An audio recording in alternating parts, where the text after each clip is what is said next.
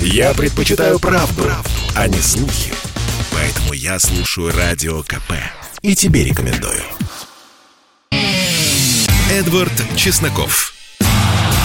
Отдельная тема.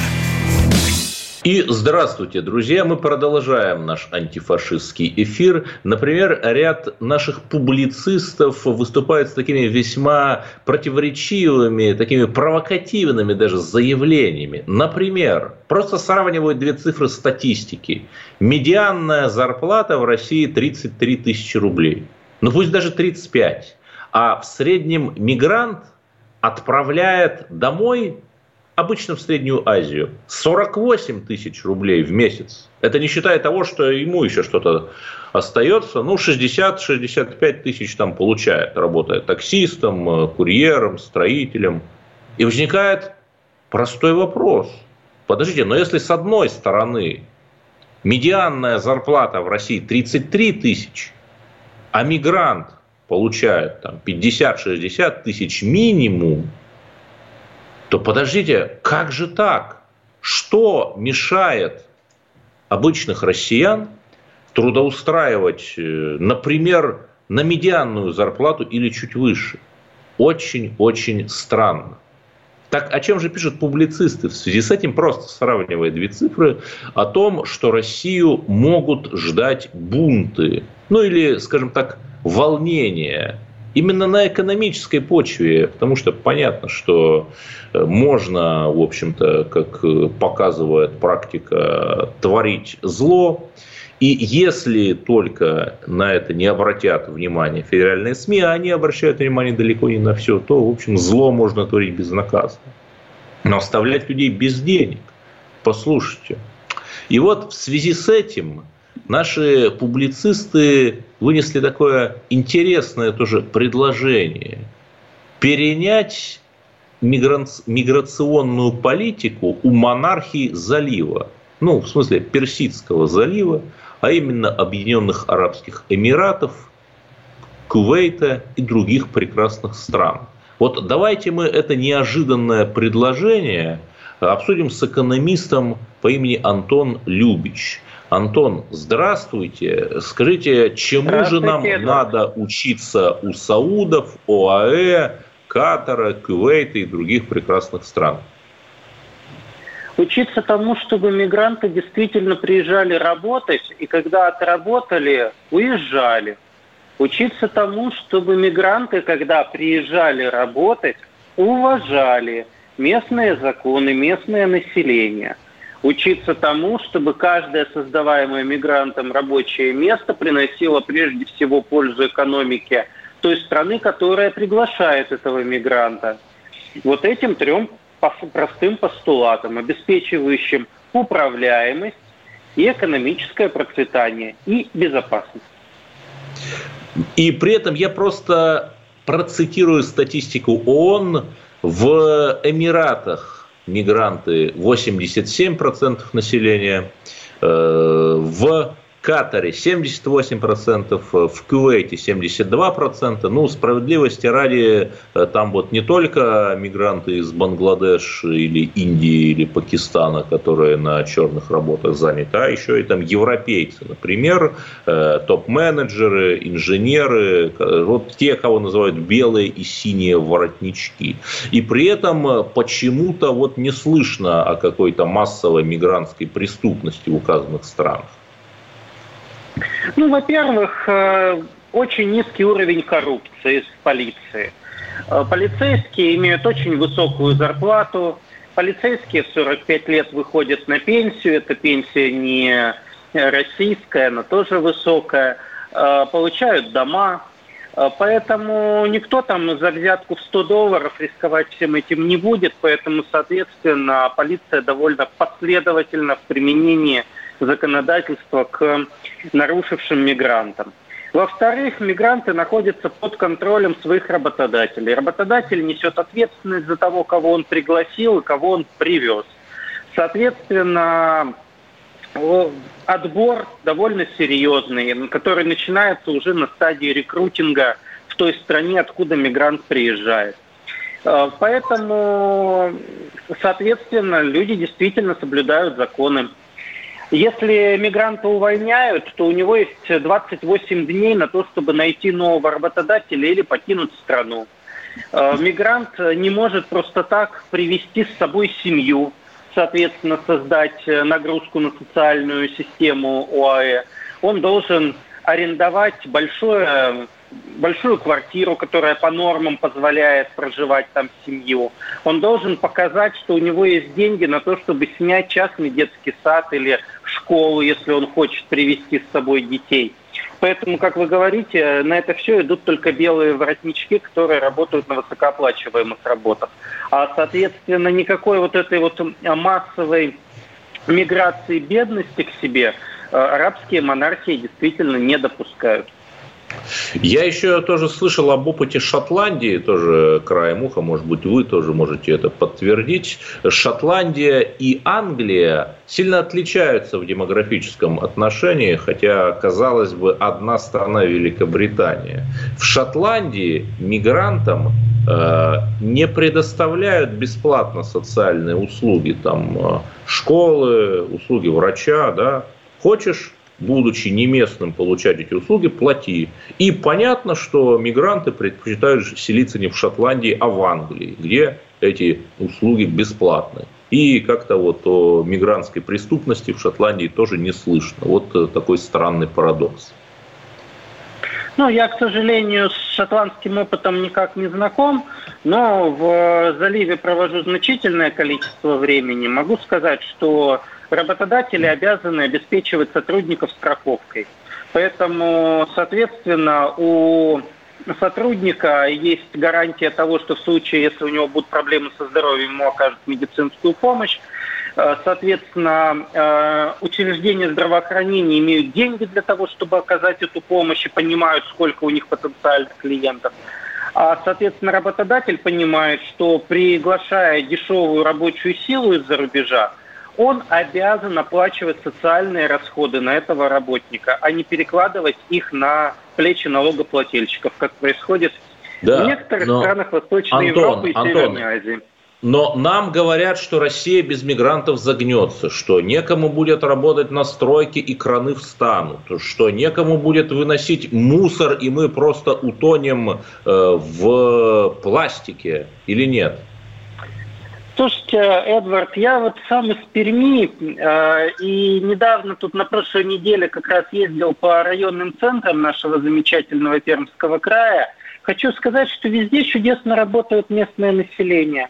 И города как-то вот все не стали, все с ними хорошо. Э, это сильно преувеличенная проблема – проблема состоит в том, что нужно создать единые условия для всех работодателей.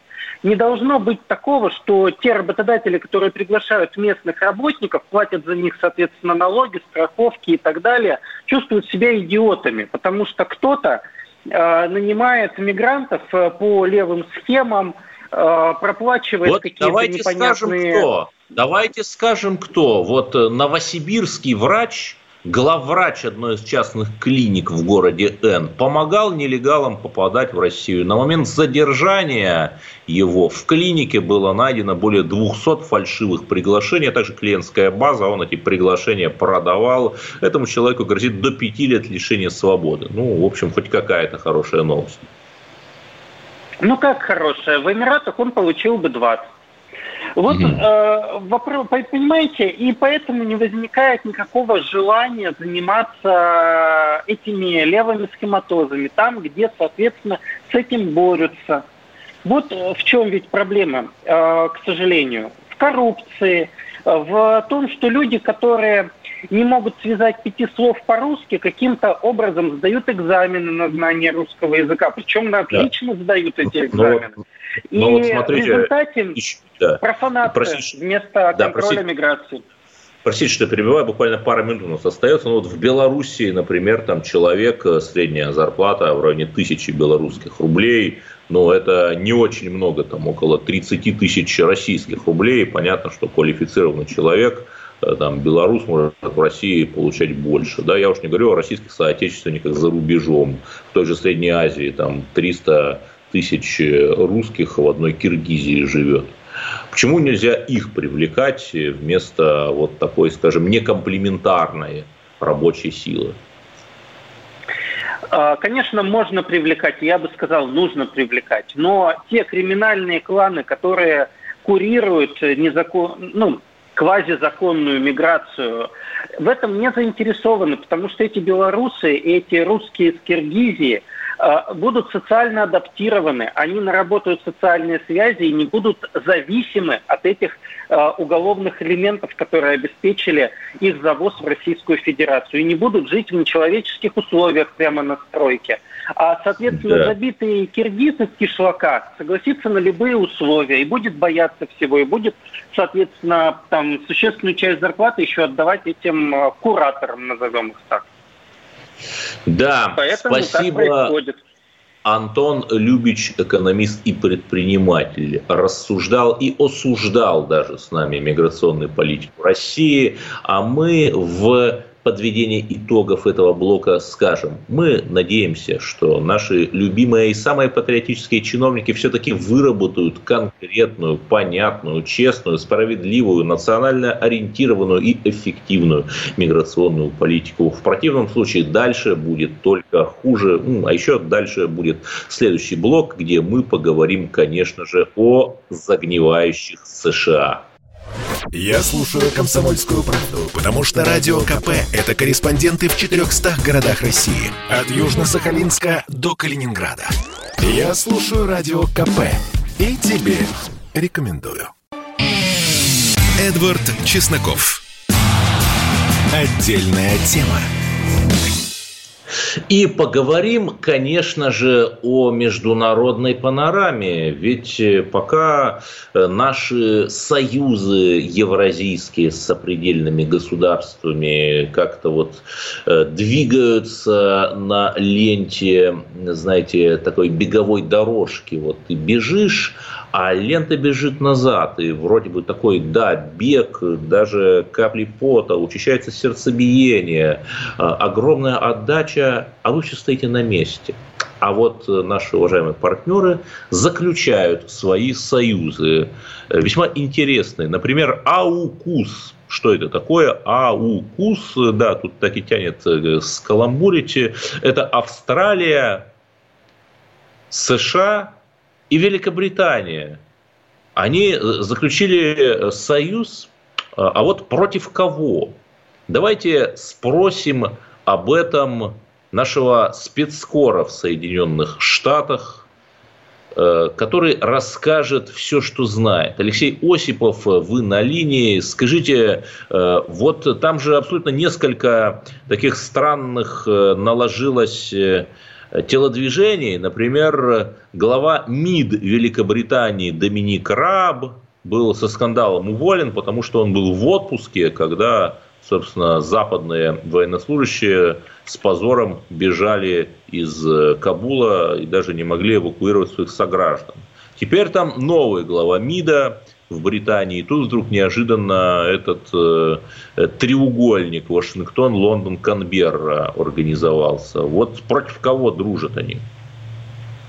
Здравствуйте, Эдвард. На самом деле, я имею в виду официальная версия вообще, не против кого было заявлено, что э, вчера три лидера, австралийский, британский, американский, провели вот такую онлайн встречу, на которой сказали, что просто э, хотим спокойствия и благополучия э, индо-южно-азиатскому региону, э, и как бы все и успокоились. Но в течение ближайших 18 месяцев, это вот пока первая, скажем, реальная договоренность, несколько, восемь подводных лодок с атомными двигателями, но без атомного оружия, получит Австралия, которая подписала кучу договоров о нераспространении распространении ядерного оружия.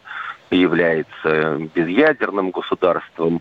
И вообще вот большая часть экспертов э, заявили о том, что ну тут даже к гадалке не нужно ходить, все это направлено против Китая, у которого есть терки и с Австралией, есть терки э, торгово-экономического свойства с Соединенными Штатами Америки, ну, Британия, э, понятно, владычица морей. Борис Джонсон был более откровенен, он э, заявил перед началом этой встречи, что Британия э, намерена усилить свою экспансию по всему миру, хватит, мол, вот э, однополярному миру Америки. Подождите, подождите, это чрезвычайно забавно. То есть они, они сначала вышли из Евросоюза, а теперь экспансию начинают.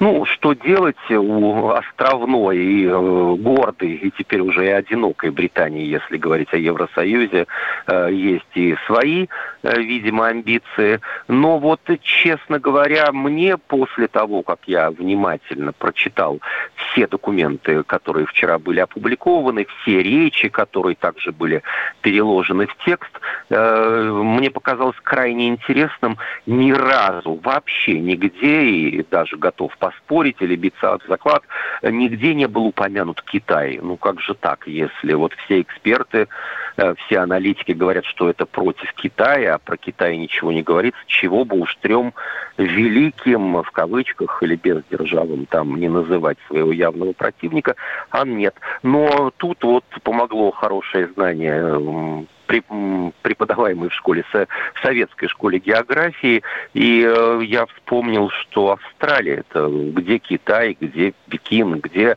Канбера, где Лондон, а где уж Нью-Йорк, и вообще как быстро доплывут эти подводные да, у вас до Китая. Есть, э, у вас есть там конспирологическая теория в вашей статье, которую вы опубликовали на сайте «Комсомольской правды» относительно Антарктиды.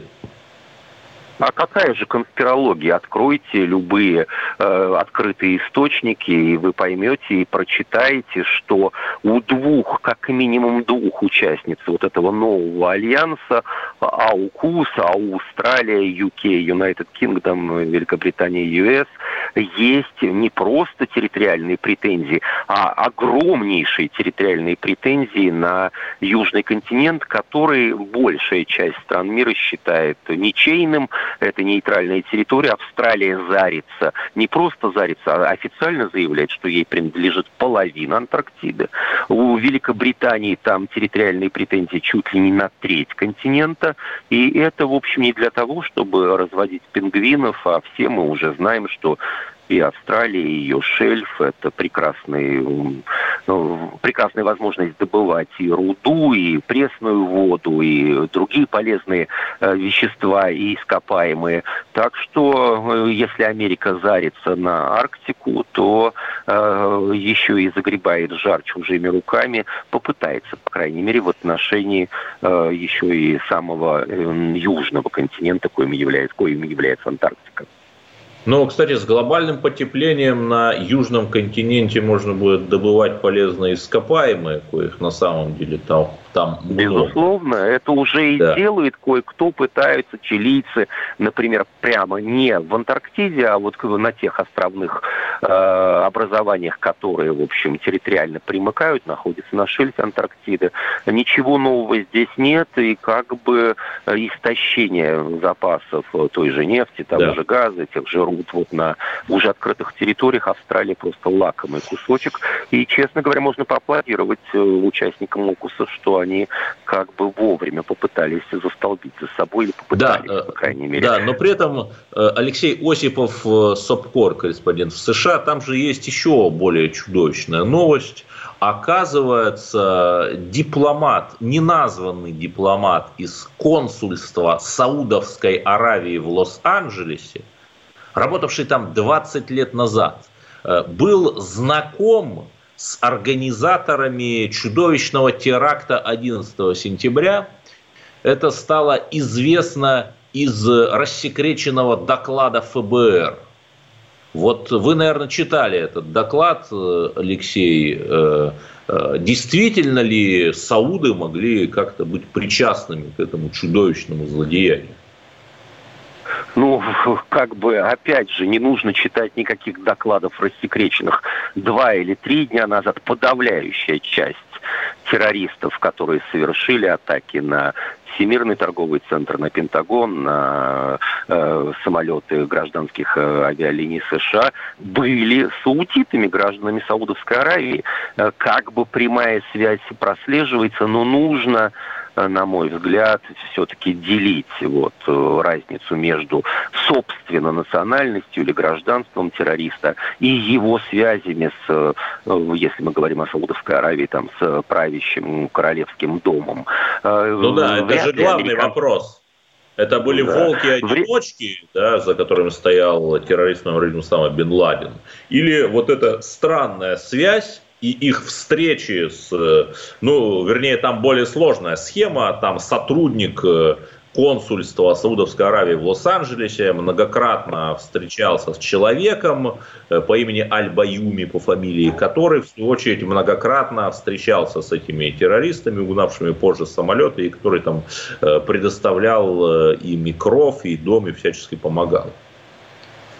Эдвард, вот по тому, что рассекречено, сложно судить или даже скорее невозможно проследить вот связь э, террористов, саудитов именно с правительством своей страны.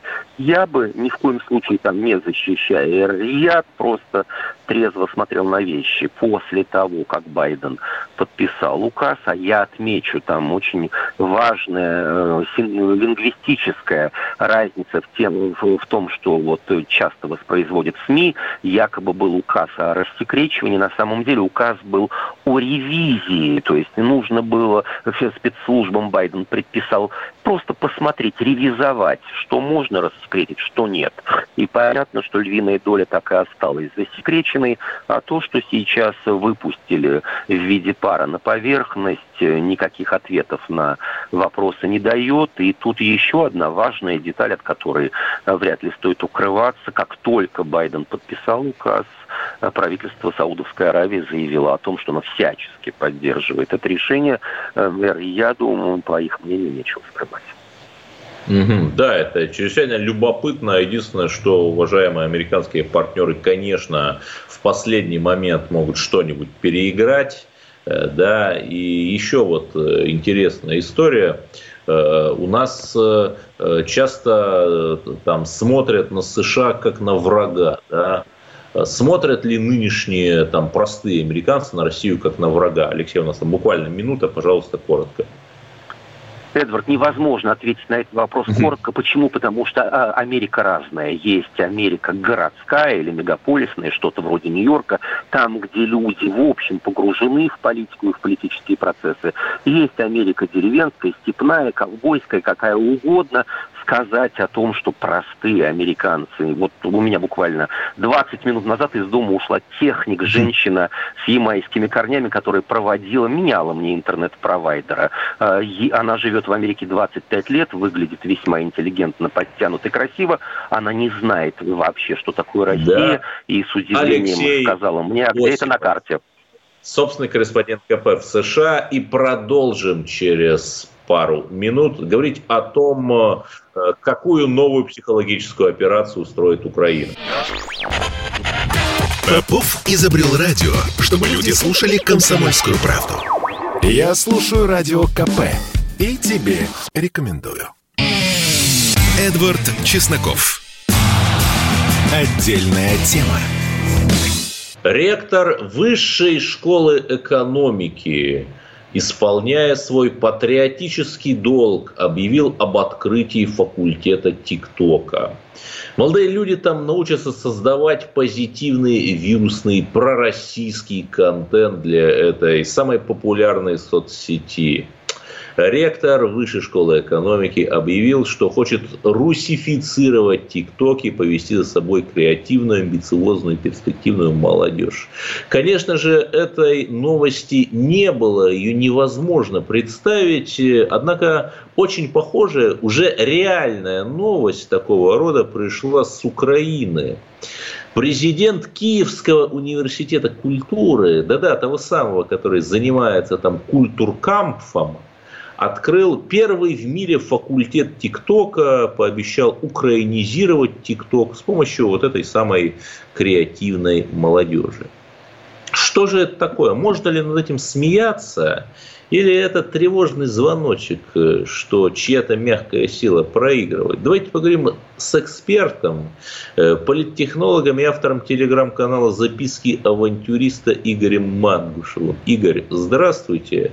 Почему же вы, в отличие от других, да. не стали смеяться над этой новостью об открытии факультета ТикТока в Киеве?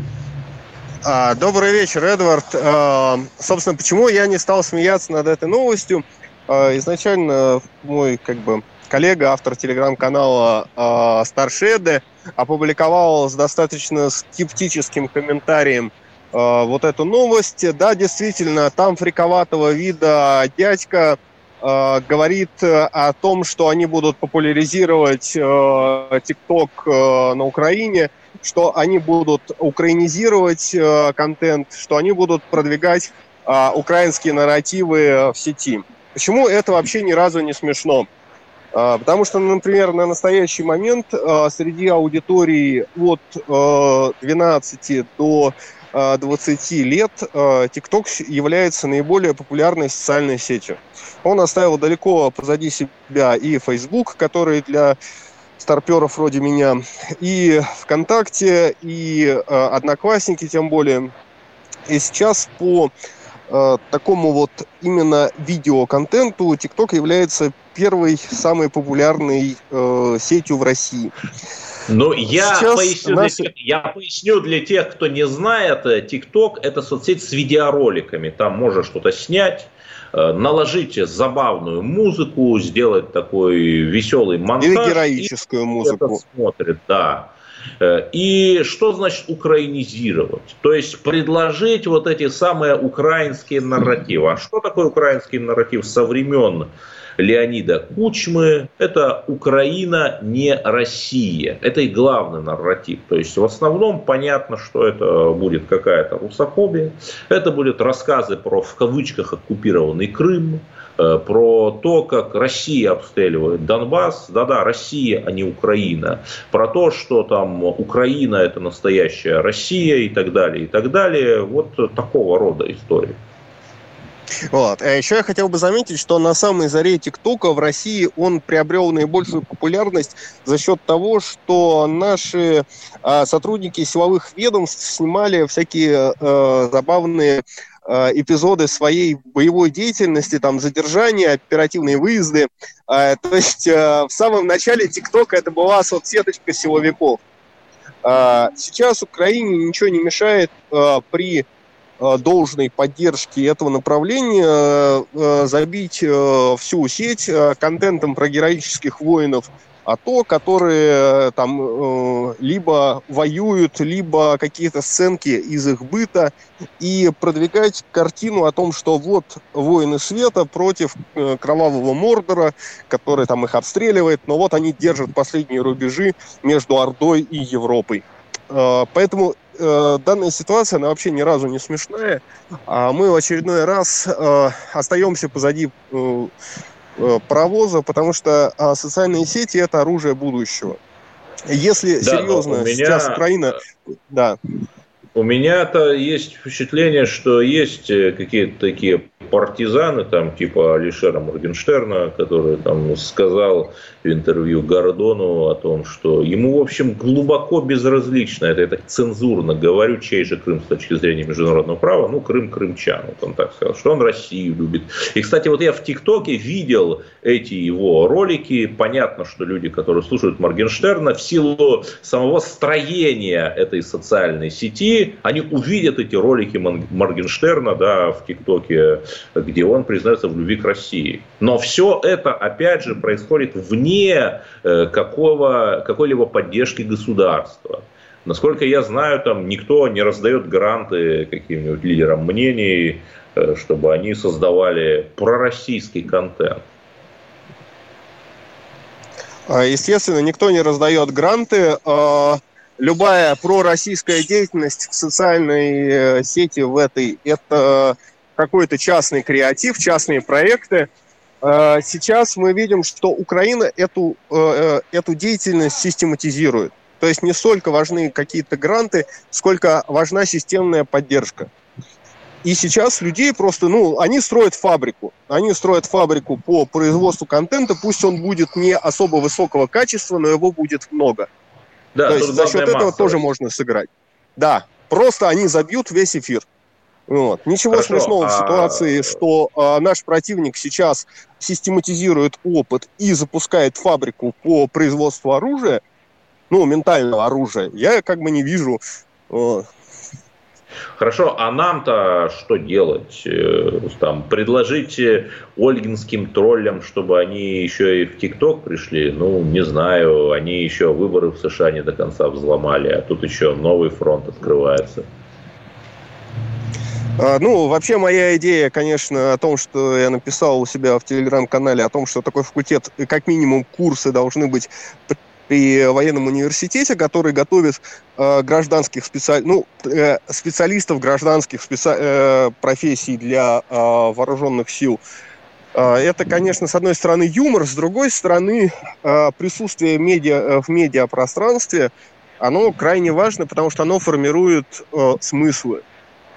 Да, но вот еще Сейчас что важно, мы наш... ровно, я вас немного перебью, простите, Игорь, ровно год назад мы угу. наблюдали э, Карабахский конфликт и его медийное измерение. И, как мне кажется, в медийном плане тоже, в общем, на каком-то этапе стал выигрывать Азербайджан. Почему? Потому что их солдаты просто выкладывали э, там на азербайджанском, который, опять же, тюркский язык, и там многим понятен от турок до татар, о том, как они там тоже, по сути, являются воинами света. Вот смотрите, мол, какие мы крутые. Потом тоже эти бесконечные ролики с беспилотников, как там турецкий-азербайджанский беспилотник э, э, какую-нибудь колонну накрывает красиво, как на учениях. И... Но им, я не думаю, что кто-то препятствовал. Да, могли там офицеры вышестоящие как-то корректировать этот контент, там указывать, э, что туда выкладывать. Но они не препятствовали. А вот нашим, насколько я знаю, у них вообще телефоны отбирают. Им вообще в жизни э, не придет э, в голову запилить видеоролик, мол, смотрите, как мы там с братушками, э, с Серегой из Рязани, с Толянами, с Перми, там где-нибудь в Сирии, или даже страшно сказать, в ЦАР сражаемся с террористами. Да ведь? Я скажу даже больше, согласовать э, в Арцахе интервью с э, российскими миротворцами, это задача сейчас э, решаемая только для топов федеральных каналов. То есть mm-hmm. пресс-служба а, миротворческих э, войск в Арцахе, она всячески ставит палки в колеса. Это как раз вот событие там, месячной давности, когда люди, э, не принадлежащие к топам федералов, но при этом э, известные в э, военкорской Ну, типа, среде, типа Варгонза там, допустим, да? Э, ну, я думаю, Варгон, он э, Пегов обойдет всех и просто сделает, никого не поставив в известность. вот. А, а что касается вот таких людей, которые хотели как бы играть по правилам, это практически нерешаемая задача. Не говоря уже ну, там про социальные вот. сети. В социальных сетях вот. сидит э, старый унылый политрук, у которого главная задача э, тащить и не пущать. Вот опять Вспоминается тот анекдот о двух танкистах э, в Киеве, которые сокрушаются, что они проиграли информационную войну. Э, но танкистов в Киеве нет, я имею в виду наших, а информационная война проигрывается. И остается там последняя надежда, что может быть там, где наша мягкая сила э, не очень хороша, там наша сильная сила, там пресловутая база ВМФ России в Судане, вокруг которой вновь началось какое-то движение, э, все-таки компенсирует эти провалы. Игорь, коротко, да, буквально 30 секунд. Есть у нас надежда? Да, а как финал, э, подобная инициатива украинского правительства, она выглядит вполне своевременной. И мы говорим не о нынешней ситуации, когда, условно, наша э, жесткая сила может что-то компенсировать, а о будущем. От кого будут фанатить молодежь, те, кому сейчас 12, 13, 14 лет? Те, кто являются сейчас основными да. пользователями ТикТока. Правильно, Кто это будет? Какие-то российские вот спикеры или это будут все, бойцы все украинских цитируют, вооруженных сил? Все, все цитируют Гарри Поттера, потому что его в детстве прочитали. Какие Толкиена, наверное. Да. 8 800 200 ровно 9702. Спасибо, с нами был Игорь Мангушев, политолог. 8 800 200 ровно 9702. Это телефон прямого эфира, дорогие друзья. Звоните и скажите, надо ли нам открывать свой факультет ТикТока и как-то отвечать на эту украинскую пропаганду. Вернемся после короткой паузы. Чтобы не было мучительно больно за бесцельно прожитые годы, слушай «Комсомольскую правду». Я слушаю Радио КП и тебе рекомендую. Эдвард Чесноков. Отдельная тема. К своему стыду вчера, 15 сентября, я пропустил историческую дату. 100 лет со дня расстрела э, легендарного героя гражданской войны, сражавшегося на стороне белых. Речь идет о бароне Романе Унгерне фон Штенберге. Да, тот самый барон Унгерн, самодержец пустыни, о котором писали русские писатели, который при своей жизни был живым божеством. Вот э, вернется ли дух барона Унгерна? Давайте поговорим. У нас э, на линии Станислав Хатунцев, кандидат исторических наук, публицист. Станислав Витальевич, здравствуйте. Ну вот возникает вопрос, э, был ли барон Унгерн патриотом России – а мы все вообще, как мне кажется, должны смотреть, идет ли там то или иное событие на пользу России или нет. Или он был таким панмонголистом, э, патриотом Азии, который вот э, хотел воссоздать империю Чингисхана, в которой, в общем, место России было бы, мягко говоря, скромное. Э, добрый вечер. Надо сказать, что если ставить так вопрос, патриот России или патриот Азии, э, вопрос несколько некорректен. Он не был ни патриотом России в большом смысле этого слова, э, еще в большей степени он не был каким-то там патриотом Азии, он был просто монархистом. Монархист с большой буквы. Причем э, даже не просто монархист с большой буквы, а вот все буквы слова монархист вот нужно вот именно вот с прописи писать. Просто Роман Федорович Унгерштернберг или фон Унгерштернберг, он был монархист. Ага. Но при этом там же были такие невероятные совершенно истории, как в, собственно, незадолго до своей гибели, там, по-моему, 1920 год, он во главе отряда из полутора тысяч человек, вот та самая азиатская дивизия, Э, стал брать столицу Монголии, которая была тогда занята китайскими войсками, где было 7 тысяч человек. И обычно-то мы привыкли, что соотношение, военная стратегия говорит, что соотношение наступающих и обороняющихся, если ты там хочешь захватить какой-то укрепрайон, должно быть 3 к 1 в твою пользу, а не наоборот. Вот э, в чем был секрет его побед таких? Э, совершенно верно. Э, ну, я бы даже сказал, что соотношение вот при первом штурме, да и при втором тоже, оно было в еще большей степени против барона Унгерна и его конно-азиатской дивизии. То есть где-то порядка тысячи штыков и сабель было у Унгерна э, во время первого штурма, то есть это э, примерно так вот ноябрь 2020 года.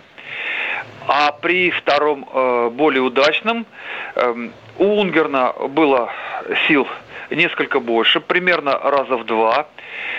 Но в то же время и у китайцев, которые обороняли Ургу, и которые в ней сидели, э, было еще больше сил, чем при первом штурме. И здесь, безусловно, все вот эти вот общие какие-то вот э, стратегические и м, прочие соображения, они как бы вот э, э уходят в сторону. Здесь какой, эм, что вообще сыграло в пользу барона? То, что он очень хорошо понял, прочувствовал, э, что называется, просек психологию. Он просчитал э, вот э, чисто интуитивно, но в какой-то степени, конечно, аналитически, он очень хорошо понимал, прекрасно понимал, что собой представляет китайская армия, китайский экспедиционный и оккупационный корпус в Урге. И он собственно, за несколько месяцев после первого, ну, мягко говоря, не очень удачного штурма, который, э, ну, в общем-то, вот эта неудача, она была очень логична. Вот просто вот, э, просто бах, вот откуда-то вот там из степи, непонятно откуда возникли вот эти унгерновцы, попытались выбить абсолютно регулярную, прекрасно обеспеченную, прекрасно экипированную и весьма неплохо обученную китайскую армию, вот этот самый экспедиционный корпус из Урги, вот, э, шансов у него было очень мало. Но он повел очень умную, именно вот исходя из реалий вот этих вот глубинно-азиатских, вот этих дальневосточных или внутриазиатских реалий, он повел э, великолепно выверенную осаду. Он за несколько месяцев чисто психологически, можно сказать, разложил вот этот вот самый китайский гарнизон, вот эту китайскую Э, неплохо обученную, прекрасно экипированную, э, великолепно да, я вам одну деталь. китайскую армию. Да, да, да. Я одну деталь вам скажу, которая меня сильно поразила. Говорили, что угу. в Унгерна вселился бог войны. Говорили, что он второе воплощение Чингисхана. Почему? Вот это какое-то невероятное бесстрашие. Например, в один из дней осады он наделся в китайских халат, сел на коня и один поехал в Ургу. Ну, в Урге там, э, говорят, э, в этот момент э, китайские часовые спали, потому что, ну, чистое поле перед городом, там они не ожидали атаки. И он совершенно спокойно въехал, видит, что китайские часовые спят, он, значит, их бронит, избивает, говорит, какие они нехорошие люди, и, в общем, садится на коня и едет назад. Потом об этом, конечно, все узнали в Урге и решили, что это вот просто там какой-то демон, потому что там его и пуля не берет, там и сабли и так далее.